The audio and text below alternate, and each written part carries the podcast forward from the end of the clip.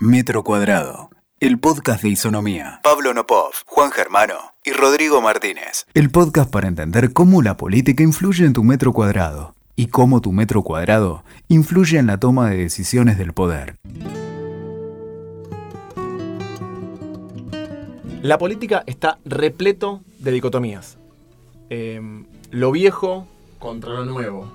Hay que comunicar o hay que hacer política. La gestión contra el marketing. La emoción contra la razón. El desafío nuestro es ver si realmente esas dicotomías son tales y cómo hacemos para analizar la política, para analizar los procesos políticos, saliendo de esa lógica o intentarlo, intentando quebrarla y entender que, como siempre eh, en la vida, no todo es blanco-negro, sino que está repleto de matices. Hay equilibrios. Aparecen en campañas esta idea de, no, ¿para qué vamos a tener referentes si tenemos los mejores en redes sociales? No, ¿para qué vamos a tener redes sociales si tenemos territorio? No, no, no, con lo viejo ganamos seguro porque es lo que nos trajo hasta acá, o hay que poner caras nuevas. Bueno, en realidad, en algunos lugares será más una cosa, en otros otra. Tal vez en algún lugar es una u otra, pero conceptualmente es un poco y un poco. Pero no por ambigüedad, sino porque ambos elementos, ambos polos de todas estas dicotomías empiezan a ser poderosos. Y uno, centralmente uno, merece un poquito de atención en términos de esto de la comunicación, la épica, el relato. Porque tiene que ver con lo que convivimos en este mundo y en esta Argentina. Vos fíjate que todo el tiempo se habla del concepto de relato, ¿no? se habla bien y se habla mal. Cuando un gobierno no encuentra el rumbo, se le critica que no tiene relato. Cuando a otro gobierno se lo quiere criticar, también se lo, se lo, cuestiona meramente por ser un relato. Eh, entonces, se hace mucho más complejo todo, ¿no? Se hace más complejo para nosotros, como, como ciudadanos, para todos nosotros cuando intentamos entender. También se hace complejo para quienes gobiernan desde dónde se plantan y hasta dónde. Eh, y seguro, y ahí coincido con lo que decías, Pablo, no hay fórmulas mágicas. Entonces, lo nuevo puede ser atractivo, sí, pero también lo nuevo puede ser falta de, experiencia y por ende llevar a que un votante eh, dubitativo termine por alejarse de ese espacio. La comunicación importa, por supuesto, ¿cómo no va a importar la comunicación? Ahora, si no está dotada también por una cuota de, de, gestión pura y dura, se hace imposible. Esto de qué tipo de líderes se necesitan, ¿no? El líder meramente emotivo, el que te hace, el que te pone la piel de gallina, el que hace que se te escape una lágrima, contra el duro, el, puro y racional. En todo sentido, en todo orden de la vida, eh, hay un poco de, de cada cosa. Y si logramos, o si hacemos, o si nos ponemos con un librito, entonces encontré la fórmula mágica. A partir de ahora tengo 12% de emoción, 25% de razón, un poquito de nuevo, un poquito de viejo.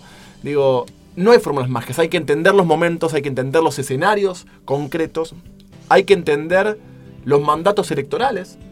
Digo, ¿qué entiende la ciudadanía que se juega en ese momento? Y también a partir de ahí, esto, en esta dicotomía de un montón de variables, tal vez desde un, desde un espacio político se puede hacer más o menos efectivo. ¿Cuál es el problema, Juan, también muchas veces? Cuando el relato es solo relato y, por ejemplo, no acepta autocrítica. Y paradójicamente, entonces, relato se convierte en una mala palabra. Relato parece ser sinónimo de mentira. Y relato en realidad es una cosa maravillosa, es poder contar una historia es poder decirle a cada persona, a cada uno de nosotros, de por qué tenemos que pasar un mal momento, o de por qué tenemos que dar tal o cual pelea, o de por qué cuando estás por abrir tu heladera y ves que no está tan llena como querés, hay alguien que está peleando por vos. De eso se trata el buen relato. Ahora, ¿qué pasa si tenés solo relato? Y que vos vas a abrir la heladera un día, dos, diez, cinco, veinticinco, un mes. No hay con qué darle, digamos. O sea, el relato tiene que acompañar un poco esa realidad. Y en esta ciudadanía que nos mira, que sabemos que todo lo que pasa, que nadie nos puede mentir.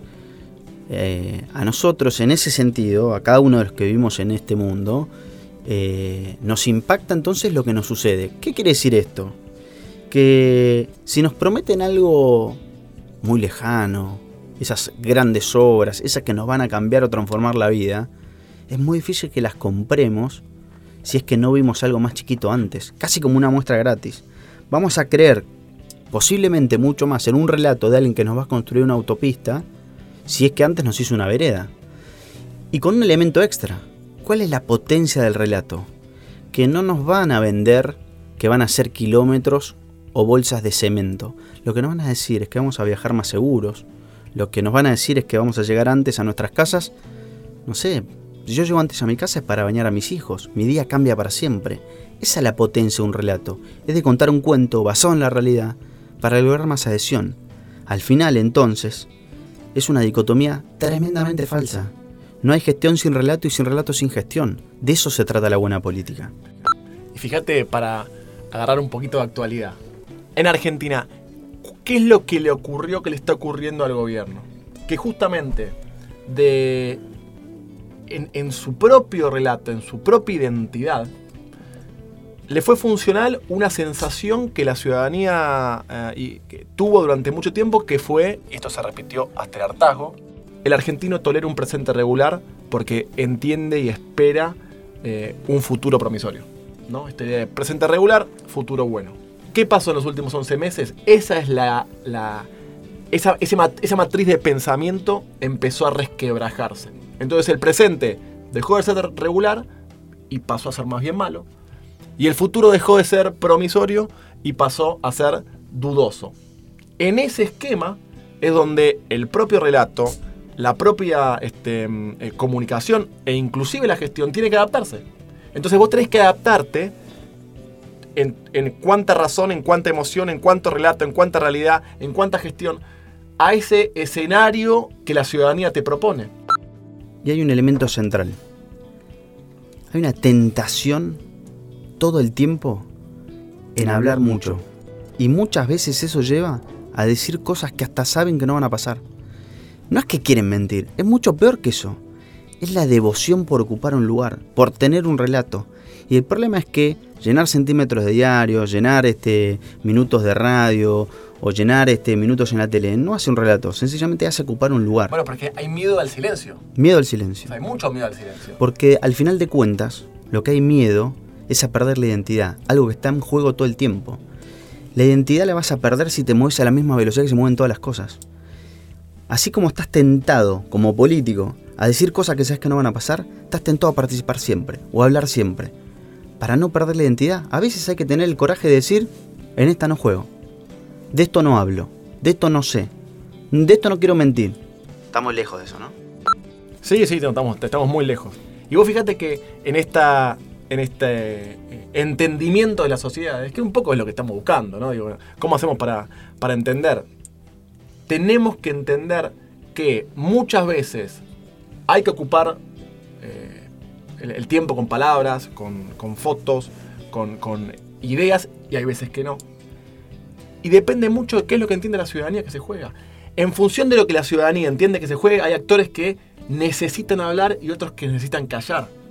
Digamos, un ejemplo que siempre usamos fue el de, eh, el de la muerte de Néstor, ¿no?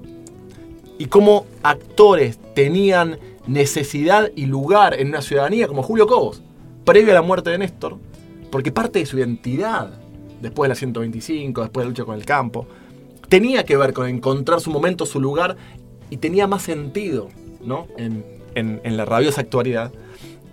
Y como cuando cambia el escenario, muere Néstor Kirchner, la, propia figura de, de Julio Cobos, digamos, pierde un poco de sentido en la dinámica política. Y empiezan a aparecer otros actores que casi que automáticamente empiezan a ocupar lugares que antes no le correspondía. E, esto es interesante, Juan, porque lo que vos estás mencionando es algo que no es menor, que tiene una potencia tremenda, que es que muchas veces los relatos están atados a las circunstancias, y las circunstancias cambian todo el tiempo. El fallecimiento de Néstor cambió las circunstancias, eh, la reelección de Cristina cambió las circunstancias, la conformación de Cambiemos cambió las circunstancias. Los relatos deben cambiar a la misma velocidad que cambian las circunstancias, pero con un hilo conductor. Si no perdés identidad, lo que queda claro entonces es que hay un montón de dicotomías. Algunas serán más potentes que otras, algunas serán más falsas que otras. Lo que sí queda claro es que para creer en política hay que hacer gestión, hay que hacer relato y hay que construir una épica. De eso se trata, nada más ni nada menos. Hasta la próxima. Escuchaste Metro Cuadrado, el podcast de Isonomía, con Pablo Nopov, Juan Germano y Rodrigo Martínez. WeToker. Sumamos las partes.